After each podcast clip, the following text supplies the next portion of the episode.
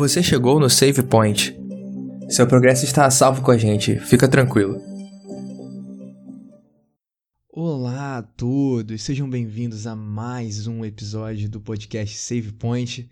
Eu sou o Xande e estamos aqui para o 13 terceiro e último episódio dessa temporada da edição da Escola Sabatina Jovem a Contexto Bíblico. E, graças a Deus, eu não estou sozinho aqui. Estou aqui com o Thales. E aí, Thales, como é que tá aí?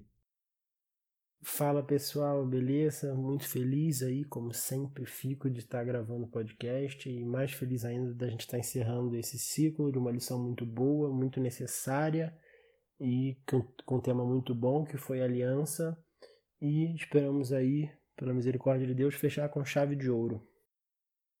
É isso aí. No, na última, é, no último episódio vocês ouviram o time praticamente completo. Hoje estamos aqui na dupla dinâmica. E é, tô, tô com um bom sentimento para hoje. Bom, é, antes de a gente começar, eu queria só lembrar vocês que a gente está nas redes sociais. Você pode seguir a gente lá. Lá no Instagram, por exemplo, podcastsavepoint. A gente posta lá é, várias coisas nos stories, posta a, o post da semana né, em relação ao episódio. E tem coisas para vocês interagirem também. Então dá uma chegadinha lá, manda mensagem no direct se quiser para tirar dúvida, para sugestão, ideias de temas. Enfim, somos todos ouvidos. E também se quiserem mandar alguma mensagem por e-mail, também a gente está lá com nossa, nossa caixa de e-mail aberta, pod.savepoint.gmail.com E também estamos no site da Contexto Bíblico, então se você está ouvindo a gente no site da Contexto, obrigado. E saiba que também estamos em outras plataformas e o pessoal dessas plataformas também saiba que estamos no site da Contexto Bíblico, onde você encontra vários materiais auxiliares em relação à lição. Tem vídeo, tem texto, tem um monte de coisa lá legal para ouvir e até outros podcasts também, dá uma ouvida lá. Ô, e... Fala. Vale a pena também a gente falar que a gente está sempre postando algumas interações lá no Instagram para você que está ouvindo a gente, interaja com a gente lá no Instagram porque é muito legal quando vocês interagem. Sim, a gente fica mal feliz. E nesse clima, eu queria é, convidar aqui agora o Espírito de Deus para estar tá com a gente aqui no nosso meio, para guiar nosso estudo aqui da, da lição dessa semana e também para estar com você aí nesse momento que está ouvindo a gente. Bom, último episódio dessa temporada, Thales alguns, algum pensamento em relação a, a esse último episódio? Ou melhor, vamos fazer assim, um apanhado da temporada. Algum ponto alto da temporada que tu pensou assim, pô, essa parada aqui foi legal, esse episódio aqui foi show? Cara, é, eu gostei muito, mas é muito mais uma questão emocional e pessoal. O episódio que eu gravei com o Ronald, Ronald, se você estiver ouvindo a gente, um beijo. Foi muito importante para mim aquele episódio. É, acho que cabe uma menção honrosa à página Memes e As de 7, porque realmente em algum momento aqui a lição parecia que estava repetindo muito o tema. Se você acompanhou pelo podcast, você viu que não repetiu, que a gente aprofundou bem. Mas ele, eles estão postando alguns memes em relação a isso bem engraçados, então se essa página ouvir a gente, muito legal, vocês fazem um trabalho excepcional. E eu gostei muito, cara, da lição que ela abordou, por mais que o pessoal, como a gente falou, esteja brincando, que repetiu, cara, foi desde o início de tudo, assim, explicando um assunto que é muito importante para a crença adventista, principalmente, e que é, muitas vezes não, a gente não, não dá a importância que tinha que dar, e principalmente não tinha o entendimento que a gente precisava ter, cara. E de verdade, essa lição mudou muita coisa na minha cabeça em relação a, ao entendimento do, disso e o meu, meu relacionamento com Cristo também. Eu passei a enxergar algumas, alguns pontos de forma diferente por causa do entendimento mais profundo do que é aliança. Então, pô, nota 10 para essa lição aí que foi bem legal. Maneiro, maneiro. Cara, eu gostei bastante porque às vezes a gente trabalha os temas muito em caixas separadas, né? E foi legal porque essa lição ela interligou muitos pontos. Ela fez, ela, ela fez questão de, durante basicamente a, a, esse trimestre inteiro, essa temporada toda, a gente vê como o Antigo Testamento e o Novo andam em, em conjunto. E são é, totalmente interligados e você não consegue entender um sem o outro, sabe? Então, não dá para entender o Antigo Testamento sem ter a perspectiva de que vai existir um novo, e não dá para entender o novo sem a base do antigo.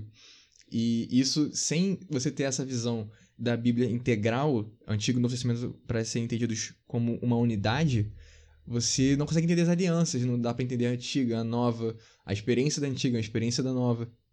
Então, eu gostei muito disso, né, de como é, você, como essa relevância do Antigo Testamento junto com o Novo, sem tentar relegar um em, em, em relação ao outro, sabe? Porque às vezes a gente tenta ou focar muito no antigo ou focar muito no novo. Eu gosto dos dois andando juntos, assim. E acho que, para mim, esse foi o ponto alto da lição, né? Você falou isso, Xande, e me lembrou, eu percebi muito, realmente. É, a gente muitas vezes vê em caixas separadas os temas e tal. E o tema da aliança, pelo menos para mim, eu acho que não é tão raro isso, era visto muito como um tema técnico que eu tinha que entender quando começou, os, os pontos históricos que mudou ou que acrescentaram alguma coisa. E a lição trouxe um aspecto muito pessoal, no sentido de que, cara, a aliança está com você o tempo inteiro. Então, tirou é, muito essa minha visão técnica que tinha da aliança. Eu achei bem legal isso também. Sim, porque a gente entendeu durante esse trimestre inteiro de que o Deus da aliança, né, ele fez com que a aliança permeasse todo o texto bíblico. Então, desde o Gênesis até o Apocalipse, é a aliança que, que, que gera esse contexto onde a gente está inserido, sabe? Então, a história da Bíblia, ela, ela acontece na aliança. Na base da quebra da aliança, na base da reestruturação da aliança, da, da confirmação da aliança. Então, assim, não dá para você entender a Bíblia sem entender da aliança, tanto alianças históricas, como a gente entendeu, quanto na nossa vida pessoal, né? Em relação à experiência da antiga experiência da Nova Aliança que a gente já trabalhou aqui diversas vezes. E a gente falou isso logo no primeiro, no segundo episódio dessa temporada. Até estava eu e Thales falando sobre isso. O quanto é importante a gente levar para o lado prático. Porque foi isso que o Thales falou. A gente muitas vezes entende é, o estudo da Bíblia como algo muito técnico. E aí você não aplica isso na sua vida.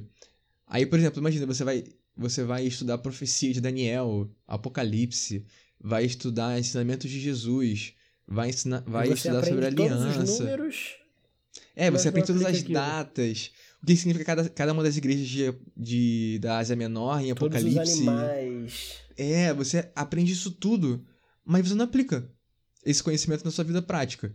Por exemplo, a profecia, ela, na hora que você, você estudou ela, ela te ajudou a entender de que Deus tem controle sobre a história? E te deixou em paz em relação a isso, a ponto de você não se preocupar mais com isso, entender que tudo tá sob o controle de Deus? Se não, fosse só para você saber coisas, você não sei se entendeu tanto assim, sabe? Entendeu? O conhecimento da palavra, ele não é dado quando você entende na sua cabeça. Ele é dado quando você, de fato, além de entender na sua cabeça, você coloca ele em prática. E com a aliança não é diferente. E eu estava até conversando com o Thales aqui antes da gente começar a gravar, que João 15, que é o texto base da lição dessa semana, de 1 até o 17, ele é basicamente como a gente pratica a nova aliança. Como funciona a nova aliança na prática. Agora, na nossa vida, dia a dia, é, o que significa a nova aliança. Então eu acho que até que é um bom fechamento pra gente desse, dessa temporada inteira é entender isso cara, o que que é. Tá, beleza, eu entendi a nova aliança, tudo isso que explicaram durante 12 semanas. Mas agora, como é que eu vivo isso? O que que isso muda na minha vida hoje? O que que isso muda na vida da gente como crente, que se entende como filho de Deus, como adventista do sétimo dia? O que que isso muda na nossa vida, sabe? E a gente vai falar sobre isso, mas antes temos a nossa, nossa tirinha dessa semana, a última tirinha dessa temporada. Eu tô abrindo aqui porque eu tava na lição errada. Vamos lá. O grande convite, que é o tema dessa semana. E a gente tem três quadrinhos na tirinha da semana. Os dois personagens dessa, dessa, dessa tirinha. Uma é uma luminária e um livro que tá em cima de uma mesa. E aí no primeiro quadrinho a gente vê a luminária, parece aquela da Pixar, né? Se esforçando pra, pra, pra aparentemente para iluminar alguma coisa. E o livro olhando pra ela, assim, tipo, meio que sem entender. E aí, no segundo quadrinho, o livro pergunta pra luminária: o que, que você tá fazendo? E aí a luminária diz: tentando brilhar. E aí, no terceiro quadrinho, a gente vê que, na verdade, a luminária ela tá desconectada da, da tomada. E aí o livro fala: desse jeito não tem como. E aí a, luminária se espanta quando descobre que ela não tá ligada na energia. E aí, Thales, que pensamentos você teve sobre essa tirinha? O que, que você gostou? O que, que você pescou de ideia? Cara, primeiro, é, eu vi uma releitura, né, da analogia que Jesus faz da videira, né? Porque a gente. Ele fala ali no texto, né, que a gente vai se aprofundar ainda, de que não tem como você não estar tá ligado na videira mas e, e, dar frutos, né? E aí atualizaram um pouco tipo, cara, não tem como você fazer o que você até nasceu para fazer, no caso da luminária aqui, que é iluminar, que é brilhar, se você não tiver ligado à energia elétrica, que é o que vai te dar o poder para brilhar. E eu não vou me aprofundar muito, porque a gente vai falar mais disso durante o episódio, mas a ideia é essa, cara. A luminária nasceu, foi feita para fazer o que ela quer fazer, ela tá tentando, mas se ela não tiver ligada ao cerne de tudo, ela não vai conseguir. Foi basicamente isso aí. Eu acho que é bem essa essa essa tirinha é bem clara. É, eu acho que além do paralelo de João 15, né, que é o que a gente vai estudar durante né, os episódios de hoje, eu lembrei muito de Mateus, Mateus 5, Sermão do Monte, quando Jesus fala que nós, nós somos a luz do mundo, né? E é legal porque quando, quando você lê e você pega do original, você vê que na real, quando Jesus fala que nós somos a luz do mundo, ele compara a gente a luminárias que é, que você não acende debaixo de dentro de um pote fechado, você deixa sempre ela no alto para iluminar o máximo possível. Ela não gera luz dela própria, né? Ela ela só tá conduzindo luz de uma de uma fonte, tipo do fogo, para iluminar. Né? A luz, ela, ela é gerada por alguma coisa ela não tem. não vem dela mesma, né? E aí é legal porque a luz ela serve para iluminar o ambiente, não simplesmente para ser visto. Então é legal porque, tipo, a luminária, se ela não ilumina, ela não tá cumprindo o propósito dela. Ela não. Ela, a luz, ela não tem o propósito de simplesmente ser visto, você ficar olhando para a lâmpada. Não. O propósito dela é iluminar outra coisa. Então, se a gente colocar no, na nossa a nossa perspectiva aqui de João 15, que é a videira, que Jesus é a videira e que nós estamos conectados nela, então é como se quando a gente se conecta com Jesus, a gente não está fazendo isso para ser visto, mas na verdade estamos fazendo isso para poder iluminar e para mostrar que Cristo pode ser visto, entendeu? Enfim, dei uma viajada aqui, mas acho que faz parte. Bom, vamos lá. Assim como a gente fez em outros episódios desse trimestre, dessa temporada, a gente vai analisar bem seguindo o texto, né? É, a gente vai ler agora o capítulo 15, do 1 ao 17. Eu vou dividir a leitura com o Thales para a minha garganta não ficar muito seca. Então, eu vou ler até o verso 8 e o Thales lê do 9 ao 17, que é o texto dessa semana. E aí, em seguida, a gente vai comentando verso a verso. Bom, na minha versão aqui eu tô lendo da Almeida Contemporânea e eu leio aqui de João 15, 1 em diante o seguinte: Eu sou a videira verdadeira e meu pai é o agricultor. Todo ramo em mim que não dá fruto, ele o corta, e todo ramo que produz fruto, ele o poda ou limpa, para que produza mais fruto ainda. Quanto a vós, já estáis limpos por causa da palavra que vos tenho falado. Permanecei em mim, e eu permanecerei em vós. O ramo de si mesmo não pode produzir fruto se não estiver na videira. Tampouco vós, vós podeis produzir fruto se não permanecerdes em mim. Eu sou a videira, vós sois os ramos. Se alguém permanece em mim e eu nele, esse dá muito fruto. Sem mim, nada podeis fazer. Se alguém não permanecer em mim, será lançado fora, como o ramo, e, se, e secará. Tais ramos são apanhados, lançados no fogo e se queimam. Se permanecerdes em mim e as minhas palavras permanecerem em vós, pedireis o que quiserdes e vos será feito. Nisto é glorificado meu Pai, em que deis muito fruto, e assim vos tornareis meus discípulos. Como o Pai me amou, também eu vos amei. Permanecei no meu amor. Se guardardes os meus mandamentos, permanecereis no meu amor, assim como também eu tenho guardado os mandamentos do meu Pai, e no seu amor permaneço. Tenho-vos dito estas coisas para que o meu gozo esteja em vós e o vosso gozo seja completo. O meu mandamento é este: que vos ameis uns aos outros, assim como eu vos amei. Ninguém tem maior amor do que este, de dar alguém a própria vida em favor dos seus amigos.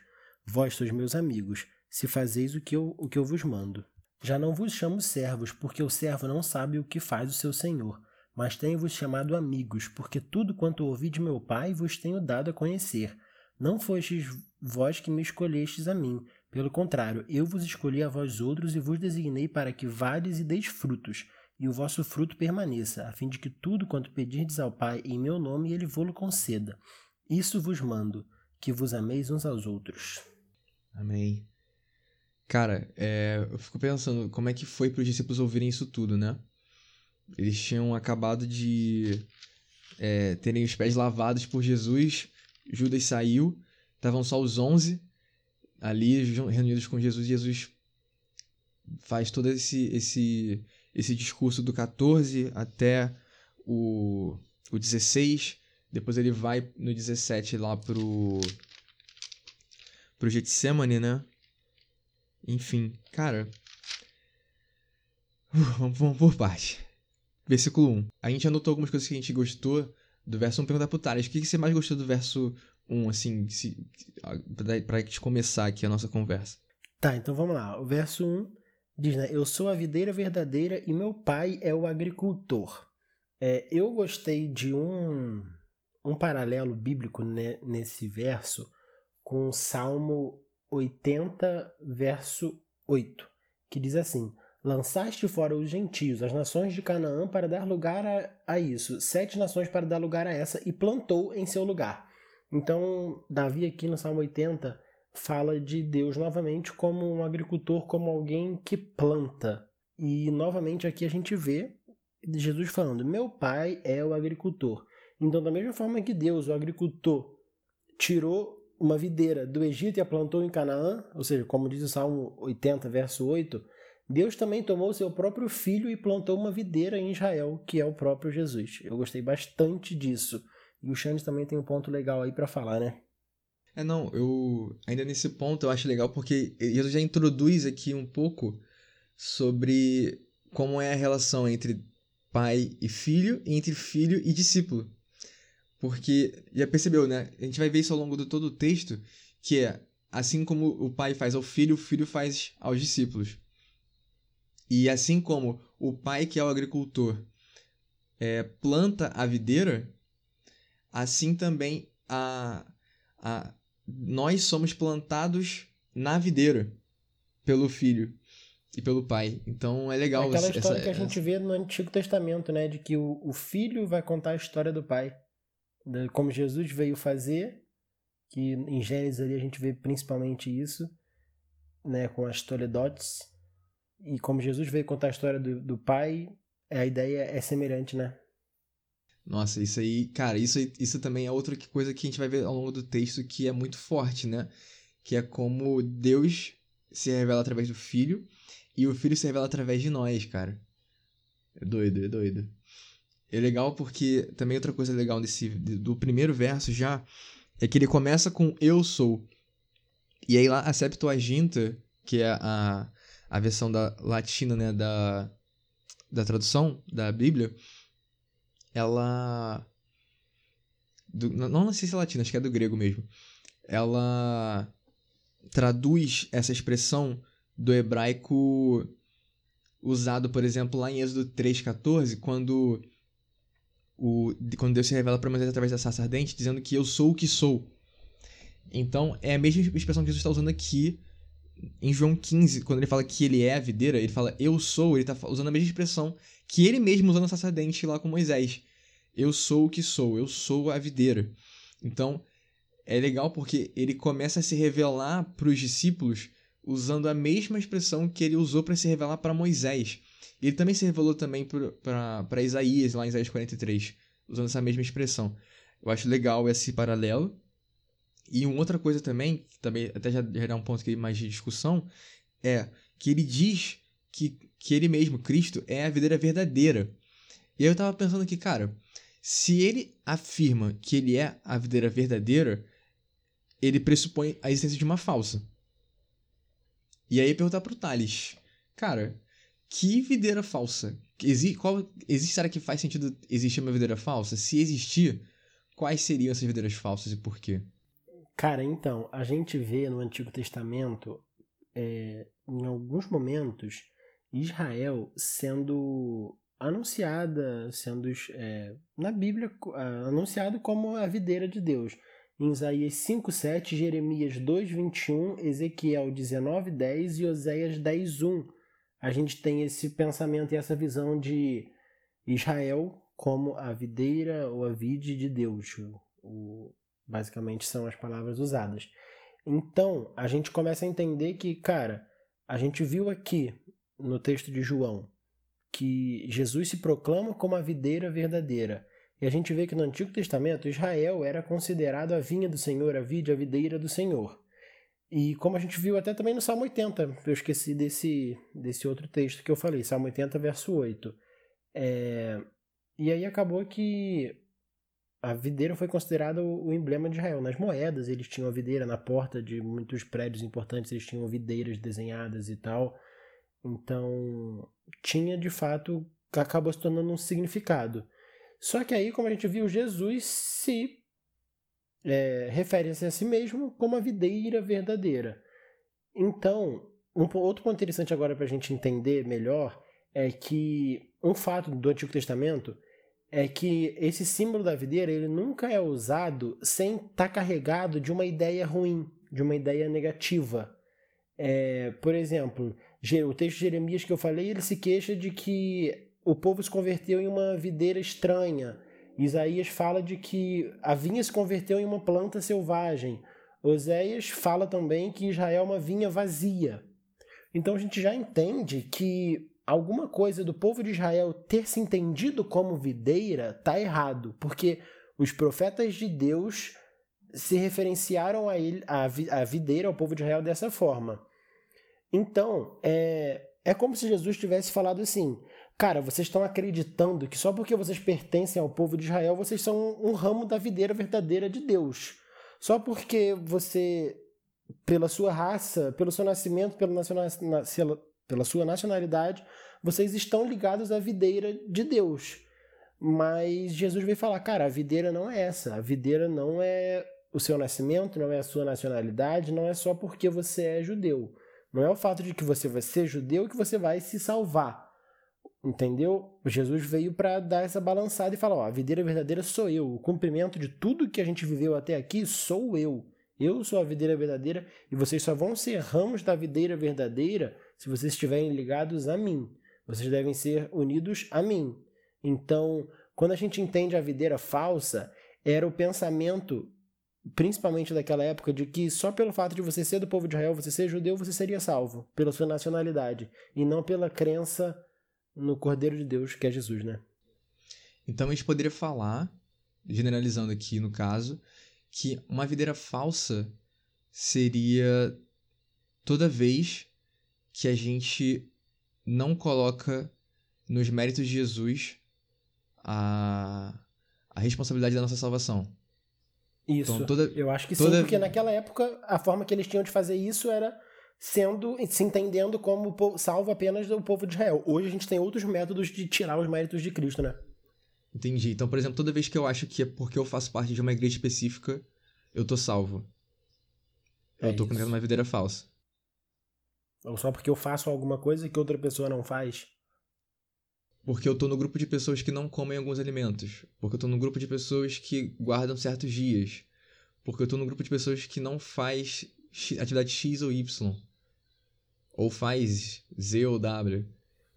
E aí eu tô numa videira falsa. Se eu acredito é que essas, coisas, essas coisas são coisas que me levam a ser salvos. A ser salvo. E não o sacrifício de Jesus. Cara, isso a gente só, só ficou em um verso, né? É. Mas você percebe já a profundidade, cara, do que Jesus está falando. Ele tá falando assim, cara. Ele, ele tá literalmente anunciando o enredo aqui do, do, do capítulo todo. Mas vamos continuar, vamos continuar. No verso 2, eu acho legal porque ele já ele tá ali com uns 11 e ele já fala que assim, vocês são os ramos. Né? Ele já estabelece que os discípulos dele são os ramos da videira que ele está se colocando como sendo uma. Né? E, e ele fala né, que tanto o corte do ramo que é, que é improdutivo, quanto a, a poda ou a limpeza dos ramos que, que produzem frutos, né? Inclusive, é, é, é até legal que Jesus faz um joguinho de palavras aqui no grego, né? Porque o, o corte e a limpeza, né? O, é a palavra para airó e katairó, é, são similares na pronúncia, né? Tanto o corte quanto a limpeza servem como uma forma de disciplina para produzir mais frutos, que foi o que a gente falou no episódio passado. A gente falou no episódio passado como a disciplina ela ajuda na produção, na produção de frutos na forma de do discipulado. Então, a, o, a, a poda, né, a limpeza do, do, do ramo é o que faz com que ele tenha mais frutos e produza mais. E. Fala, pode falar, Thales. É, não, é muito rápido. Eles tiveram um exemplo muito recente de poda, né? De poda não, de, de cortar fora. Foi Judas ali. É real. Né? A, tipo, tinha acabado de acontecer. Aí ele falou, ó, aquilo ali aconteceu, né? Eu tô falando aqui agora. Verdade. E é, é legal porque também quando a gente vê que é, é como se Jesus não se contentasse com um pouco. Porque, ele, porque por exemplo, ele tem os ramos que estão produzindo frutos e os que não estão. Ele poderia ter falado, chegado pro ramo que está produzido, produzindo fruto, e assim, pô, parabéns. Mas não é isso que ele faz. Ele fala assim, beleza, dá para fazer mais. E aí, então assim, cara, enquanto a gente tá vivo e se entende como o ramo conectado na videira, dá para fazer mais. Sempre dá para fazer mais sempre dá para produzir mais fruto, né? Sempre dá para para continuar nessa missão. E aí, assim, as implicações dessa, dessa, dessa ideia vão vão permeando a nossa jornada, né? Porque às vezes a gente pensa, tava até falando com o Thales aqui em off, em relação às atividades que a gente faz na igreja também, mas até em outras coisas, não necessariamente atividades formais dentro da igreja, mas às vezes a gente se contenta com um pouco. Poxa, já fiz tanto, cara. Já, já trabalhei tanto, já me estressei tanto. Já corri tanto atrás. Pô, acho que posso me aposentar disso. Só que Jesus está falando assim, não, cara. Enquanto a vida, além de ter esperança, há trabalho a ser feito. Há desenvolvimento a ser, a ser trabalhado, entendeu? Sempre dá para melhorar, sempre dá para se desenvolver. Não dá para chegar num limite e falar assim, não, beleza. Já produzi a minha cota de frutos, sabe? Sempre dá para fazer Ele mais. fala, né? Produza mais fruto ainda. Então não, não tem como fugir mesmo, sabe? E, e outra coisa que esse mais fruto ainda me, me lembrou, é, me evocou muito o, o mandamento que Deus deu para Adão e Eva lá em Gênesis de sede fecundo e multiplicai-vos, que a gente pode entender esse mandamento, né, esse, essa ordem de Deus como técnica, você se multiplicar mesmo enquanto seres humanos, mas também era um princípio missiológico. Ele falou: cara, vida gera vida, vocês estão aqui para gerar vida e vida em Cristo. E quando esse texto aqui diz que para que produza mais fruto ainda, cara, é para gerar mais vida, gera mais vida em Jesus Cristo, que mais pessoas aceitem Cristo. Então me lembrou um pouco desse texto também. Sim.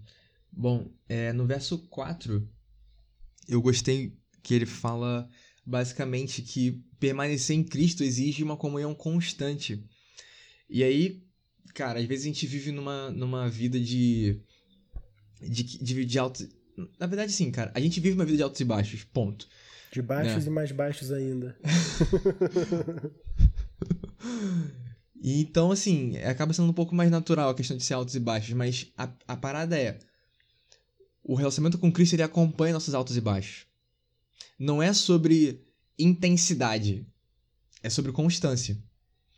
Então não é sobre tipo, ah, eu, eu tô forte hoje, tô fraco hoje. Cara, a questão não é se tá fraco, se tá forte, se tá tendo muito ou pouco contato. A questão é ter contato constante. Porque, cara, a gente vai passar por vales, né? Bem, bem baixos. E a parada é, Deus tá lá contigo. Permaneça nele. E quando você, a gente tá, tá subindo, também que a gente, tá no, a gente tá vivendo hoje no Brasil 2021, então é difícil chegar num alto. Mas a gente, na nossa vida a gente passa por altos, né? Altos onde a gente tem notícias boas, né? A gente consegue mesmo no, na, numa, numa fase tão ruim que a gente está vivendo encontrar motivos para se alegrar, para comemorar. E mesmo nesses motivos, nessas, é, nessas subidas da vida, Deus também está lá com a gente. Então permaneça nele também. Entende? Você também comentou, Xande, sobre. Ah, a gente não se não estamos sentindo forte hoje. A gente tem que lembrar que o nosso coração é enganoso, né? Davi falou isso. A questão é fé. A questão não é sentimento, tem que ser fé. Certeza de que Cristo vai estar comigo e que eu aceitei o convite de permanecer nele. Por mais que eu não me sinta muitas vezes permanecendo nele. Cara.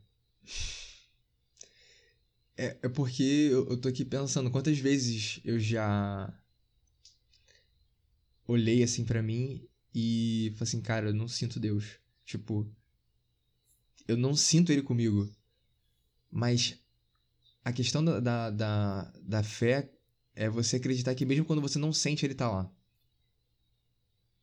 Mesmo sem sentir a presença dele, ele tá contigo. E. Porque às vezes também a gente, a gente coloca muito nossa relação com Deus na base do, do sensorial, né? Do. Às vezes até do sentimento. Mas é, é a questão de, tipo, apesar de você não sentir, apesar de você não experimentar de forma um pouco mais sensorial a presença de Deus, é você entender que mesmo quando você não está sentindo, ele está lá. E ele está sempre disponível para você se conectar nele e permanecer nele.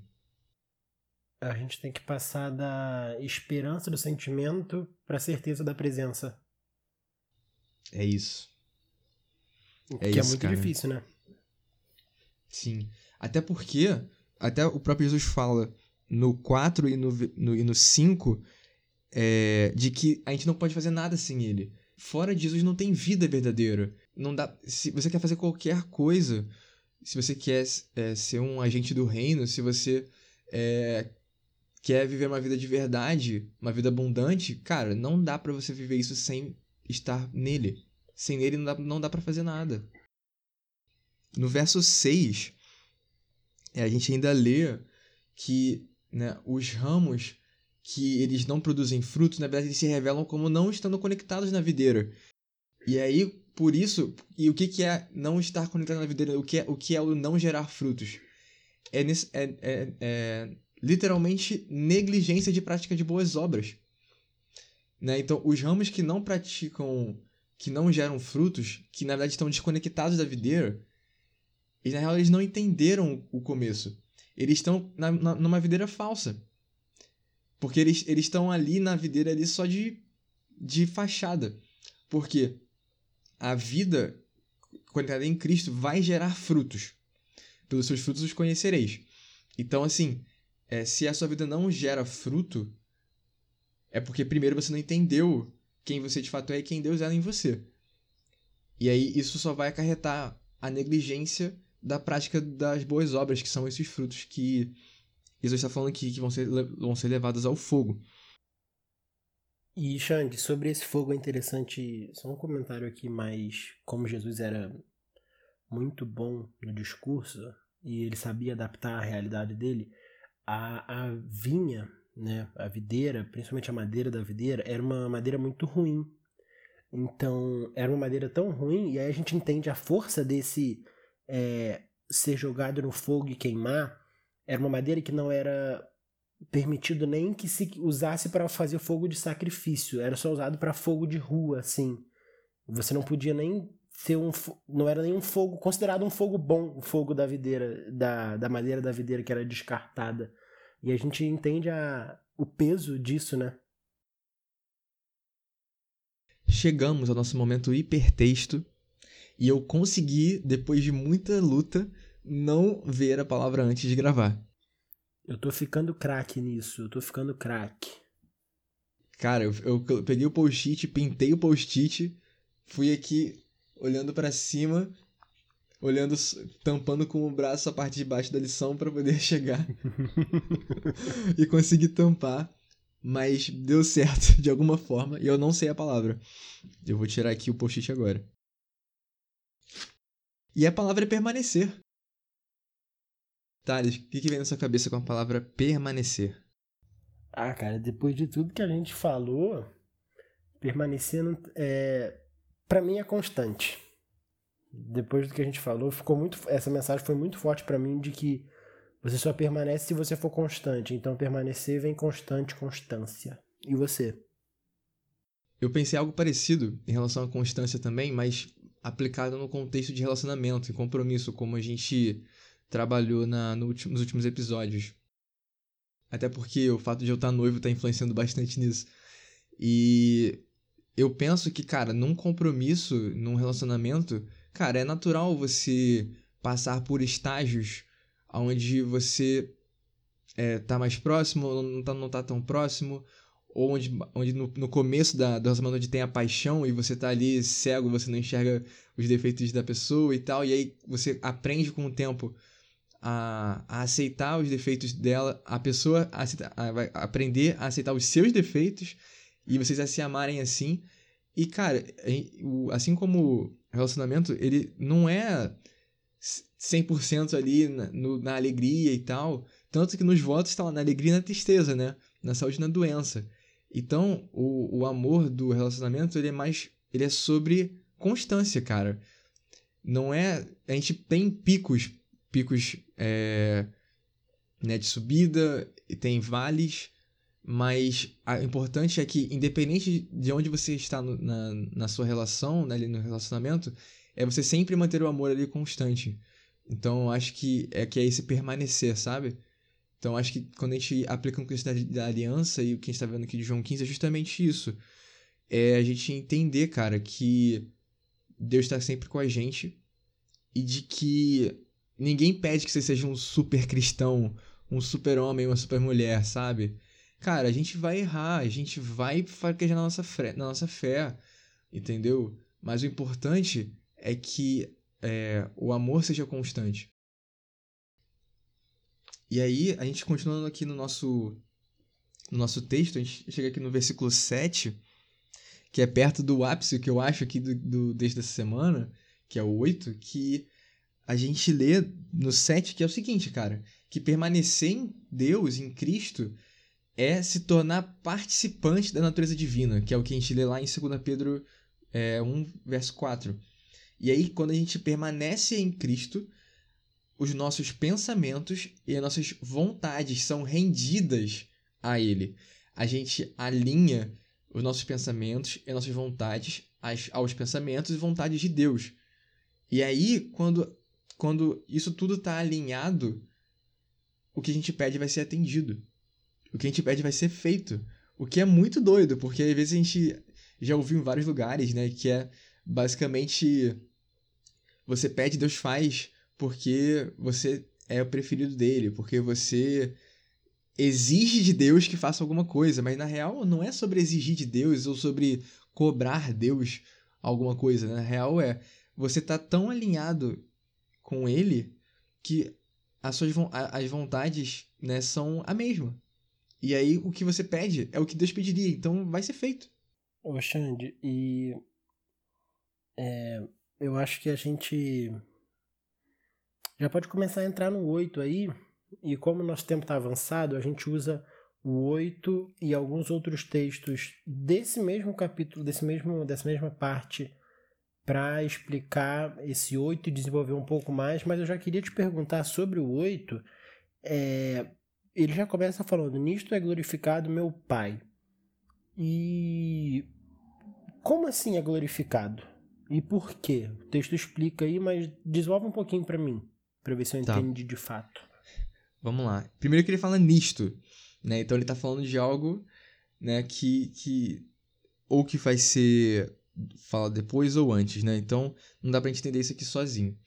O glorificado, eu tava até falando com o Thales aqui em off, que eu tenho algum problema assim com, com algumas palavras, porque tipo, por exemplo, glorificado, santificado, às vezes dá a sensação de que a gente tá pegando do nosso repositório de glórias e de santidades e colocando em Deus, né? Como se ele precisasse das nossas glórias. E aí, tava estudando o Sermão do Monte, e aí cheguei no Pai Nosso, e aí tá lá, né? Santificado seja o teu nome.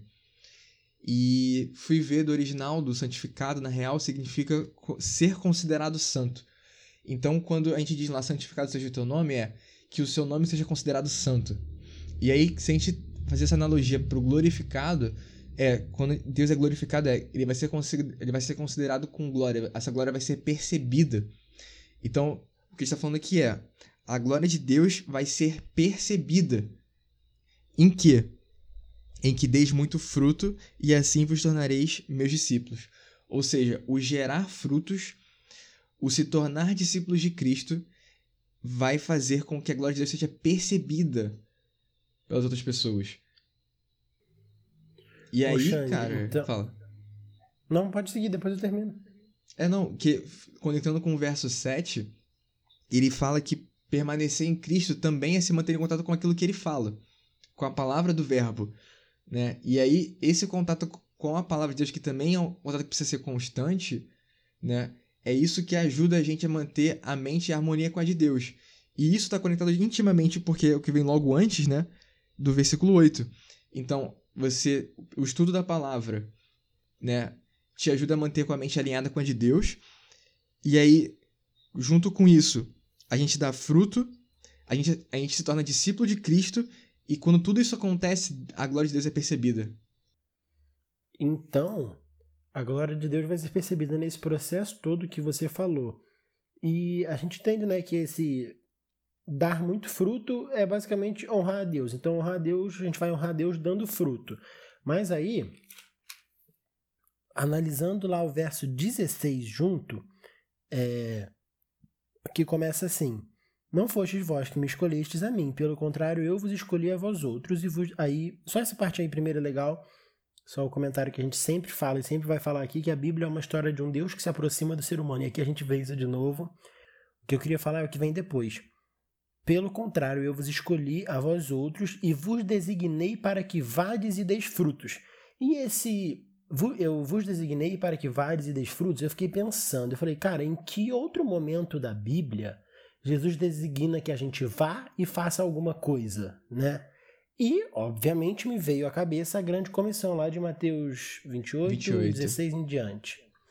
E que Jesus fala: ide e fazei algumas coisas, né? Basicamente, Jesus manda a gente ir fazendo discípulos, batizando e ensinando. E aqui ele fala, cara, eu mandei vocês irem e dar frutos. E eu fiquei pensando, cara, eu acho que essa analogia faz muito sentido, que dar frutos é a gente fazer discípulos, batizando e ensinando.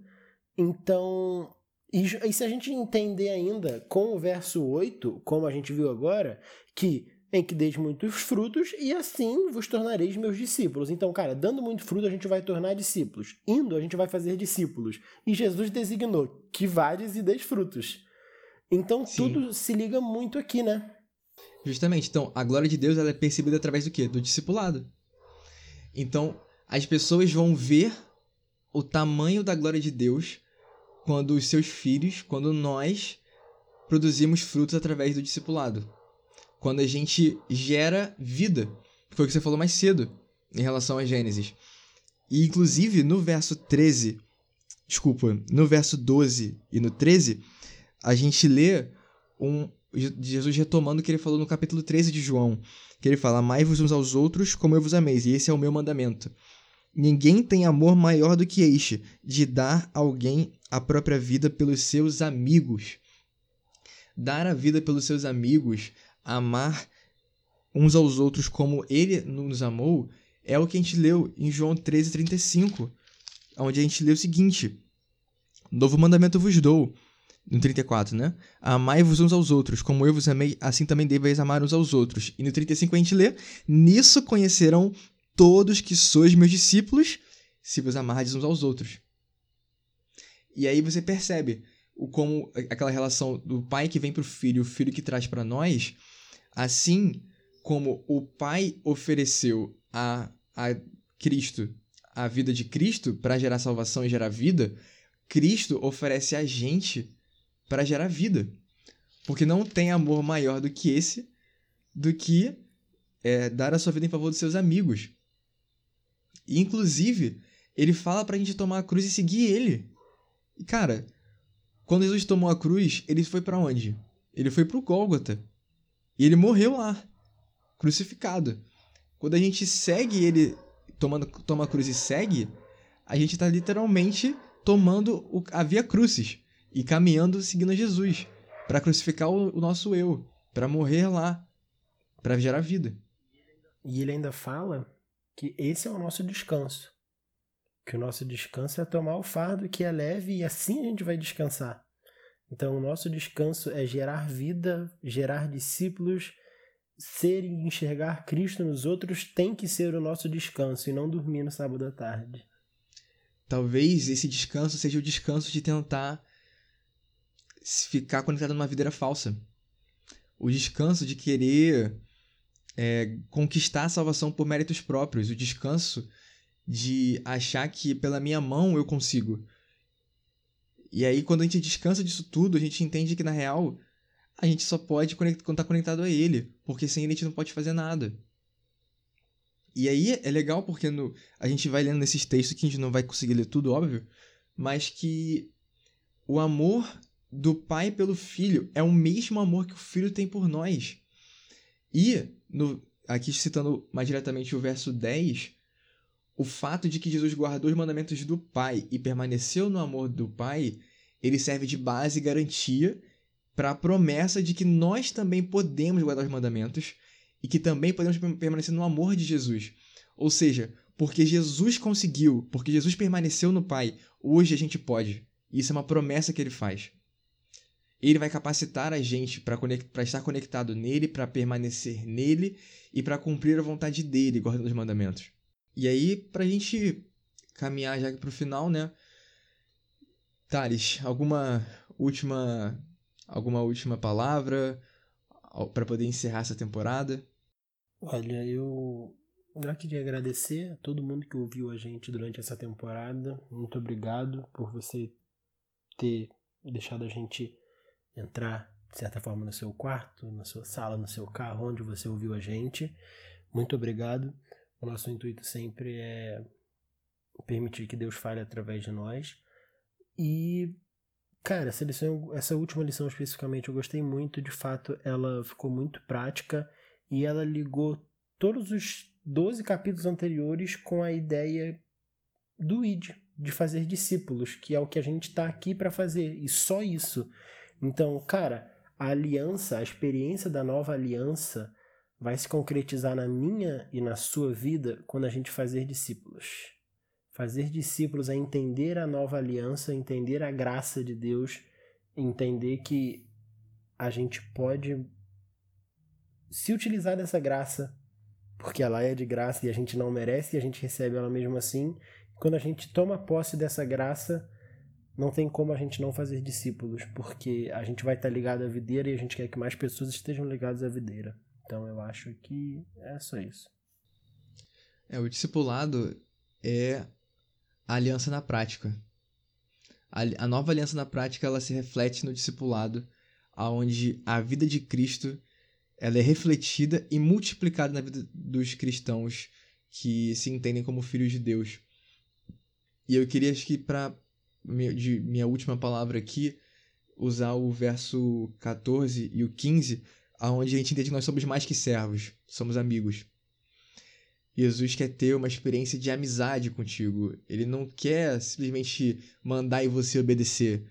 Essa não é a relação que Deus quer com a gente. Ele quer ter uma relação de, de igual para igual, que é loucura. Porque você vai para Filipenses 2 e você vê um Deus que ele se ele, ele, ele abre mão da glória para ele se fazer igual a nós. E ele quer ser o seu amigo. Ele quer. Porque ele não esconde nada de você. O que é louco. Que ele, o Deus, ele fala assim, cara. O, o Senhor, quando ele vai falar com o servo, ele esconde, ele não precisa falar tudo. Ele vai mandar o servo ter que obedecer. Mas eu não sou não sou só seu senhor e servo, eu sou seu amigo. E eu, eu vou jogar com tudo, tudo assim, as claras com você. Porque eu vou conversar com você, eu quero ter intimidade com você, eu quero trocar ideia com você. Eu quero criar um relacionamento com você. Então, cara, isso é muito louco. Ô, Xande, muito legal. Só um comentário para quem está acompanhando a gente há mais tempo. A gente está fechando um ciclo hoje dessa lição, falando do primeiro tema da primeira lição que a gente fez, né, que foi discipulado. Então, interessante. E o discipulado agora fez muito mais sentido para mim da primeira lição hoje fez muito mais sentido quando a gente entendeu a aliança. Muito legal isso. É verdade. Bom, muito obrigado a você que ouviu a gente até agora. É... A gente às vezes se empolga, mas é por um motivo bom. E eu espero que que tenha sido bênção para você, como foi pra gente gravar isso aqui. É... A gente não se vê de nenhuma forma como estando acima, mas a gente é muito abençoado por esse ministério. É, tanto quanto vocês que estão ouvindo a gente. É... Deus, ele é fantástico. Ele. Ele muda nossas vidas de verdade. Então, continue com a gente. Continue ouvindo a gente aí nas diversas plataformas que a gente já falou no começo do episódio. E, vejo você na. seus amigos. E manda pros seus amigos, compartilha isso aí. Ó. E ouve os episódios antigos se você não ouviu ainda. Compartilha aí. Gente, vejo vocês na próxima, no próximo episódio, na próxima temporada. E é isso.